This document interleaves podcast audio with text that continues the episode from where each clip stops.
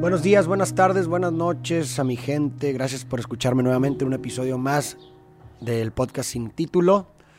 Espero que los episodios anteriores hayan servido, hayan sido útiles en su caminar. El día de hoy vamos a hablar de un tema que seguramente también es universal, el tema del amor. Digo, obviamente es muy, muy difícil tratar de englobar el tema del amor en un episodio como este, pero me gustaría hablar sobre el amor como creación.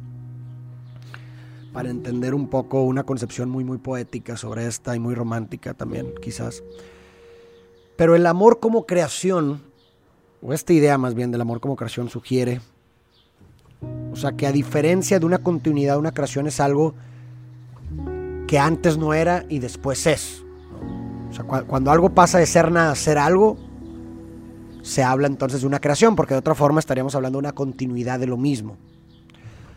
Y yo siempre he visto el amor como creación en el sentido de que hay un choque de, dos mundos y por un elemento de azar, porque toda creación tiene un elemento de azar, es decir, se puede crear o no puede crearse. Y en este choque de dos mundos, así como un Big Bang, como esta explosión, que este, eh, sí, como esta explosión que de pronto surge todo un mundo, ¿no? Dentro de este choque de dos mundos se crea un mundo en común, un mundo que no es tuyo ni mío, sino de sí, que tiene vida propia. Es como una entidad, es, un entre, no, no, es uno ni el otro, sino es un, no, es un, no es un mundo de uno ni del otro, sino es un mundo de los dos, que es un entre que se conecta y que se produce este mundo por dos partes de nosotros. Es como esta cita, no me acuerdo quién era, pero que me gusta mucho, que cuando es, eh, que en el amor no es que nos tengamos eh, eh, el uno al otro, sino que más bien nos tenemos el uno en el otro. Y en esa en ese choque, en esa suma se produce una entidad, un mundo propio que no, insisto, no es tuyo ni mío, sino de sí. Pero para que se dé esta creación, eh, eh, hay un elemento, volvemos a decir, de azar, es decir, accidental. Porque nosotros, hay una cita de Alan Watts que me encanta que dice, el amor no es nuestro para mandarlo, y creo que esta cita precisamente engloba esta parte accidental, porque nosotros no podemos controlar qué sentir, ni cuándo sentirlo, ni para quién sentirlo. Si llega una persona y me dice, oye, enamórate de mí, pues por más que yo quiera y me esfuerce por estar o por sentir algo por la otra persona, si, si realmente simplemente no siento nada, pues no lo voy a sentir. El, amor no es nuestro para mandarlo.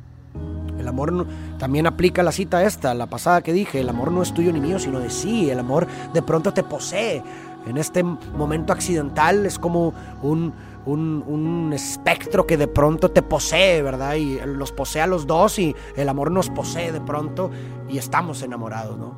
Pero quiero hacer énfasis en esta parte del, del accidente, que yo, lo, yo lo, le hago referencia o lo relaciono con la idea de la caída en el amor que está detrás de muchos idiomas. Si nos podemos eh, analizar las lenguas, distintas lenguas, podemos ver esta, esta, coincidencia o esta similitud en que, en que existe esta idea de la caída en el amor. Por ejemplo, en el inglés se dice fall in love, es decir, caer enamorado. En el español, caer enamorado, caíste enamorado. En francés, digo, no soy un buen eh, quizás pronunciador del francés, pero creo que es en enamorado, no sé, digo, ustedes me corrigen, pero igual también hay una idea de la caída en el amor, porque precisamente eh, cuando uno eh, se enamora, uno cae, uno se rinde. ¿Cuál es la idea de la caída? cuando tú caes, no sabes si alguien te va a sostener o no. Es, un, es un acto de fe la caída. Es accidental por completo. ¿Quién quiere no sentirse en control? Porque cuando uno está enamorado, uno deja de sentir control de sí. Y, sería algo eh, sería algo ilógico pensar que uno buscaría perder el control cuando lo que buscamos en la vida, cuando, cuando lo que buscamos es, es, seguridad. Y el amor nos despoja de cualquier seguridad.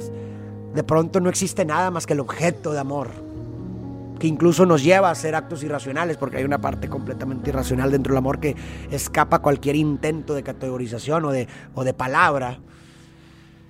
Por eso, por más que podamos hablar en este episodio, no vamos a lograr atravesar por completo el amor. Pero bueno, creo que va por ahí. Me gusta esta idea. Quería hablar de esta idea de la caída en el amor. Y cuando se produce esta caída, este arrojo, este abandono ante el otro,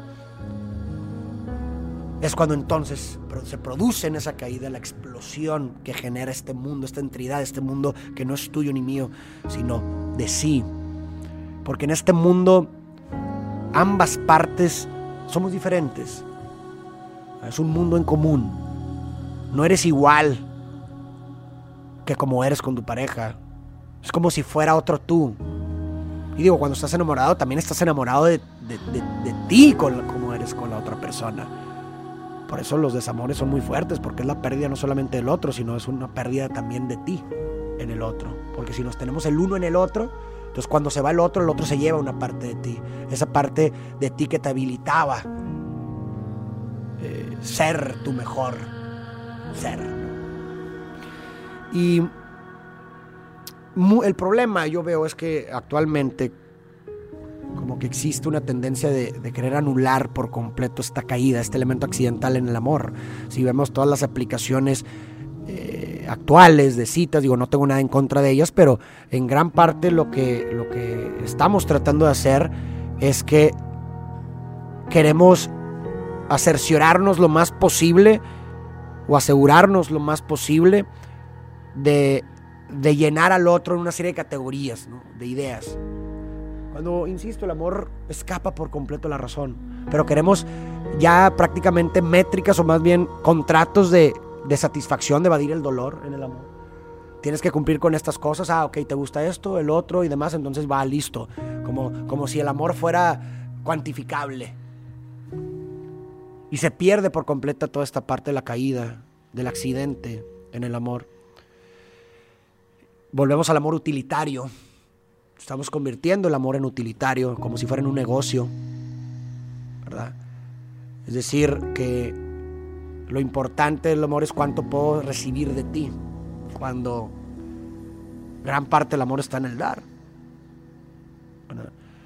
Y yo creo que esto viene de, un miedo a perder en el amor. Y esto hizo que yo pensara y escribiera en un pensamiento, una reflexión que, en donde yo decía que, que por, medio, por, por miedo a perder en el amor, terminamos perdiendo el amor. Y en este sentido yo prefiero perder en el amor que perder el amor.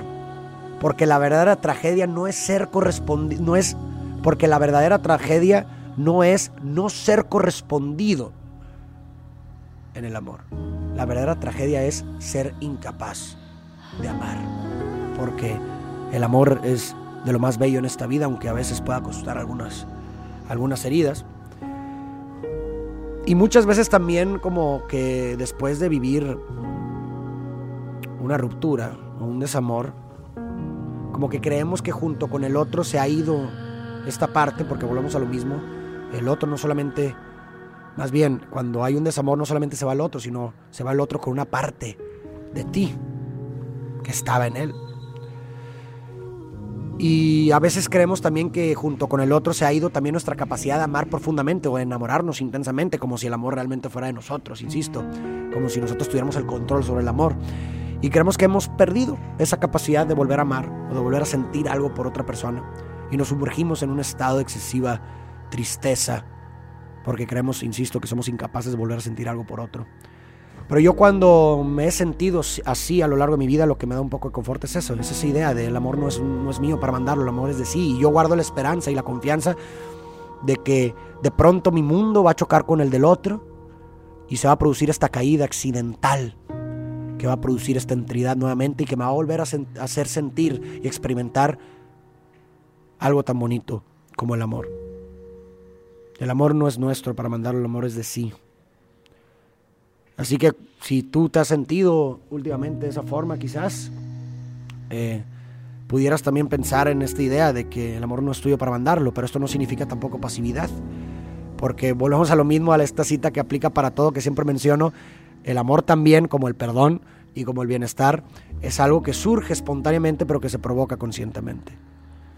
Entonces, si, si quiero eh, provocar esa caída, ese, ese accidente con el otro, ese choque de mi mundo con el del otro, pues también lo puedo hacer trabajando en mí.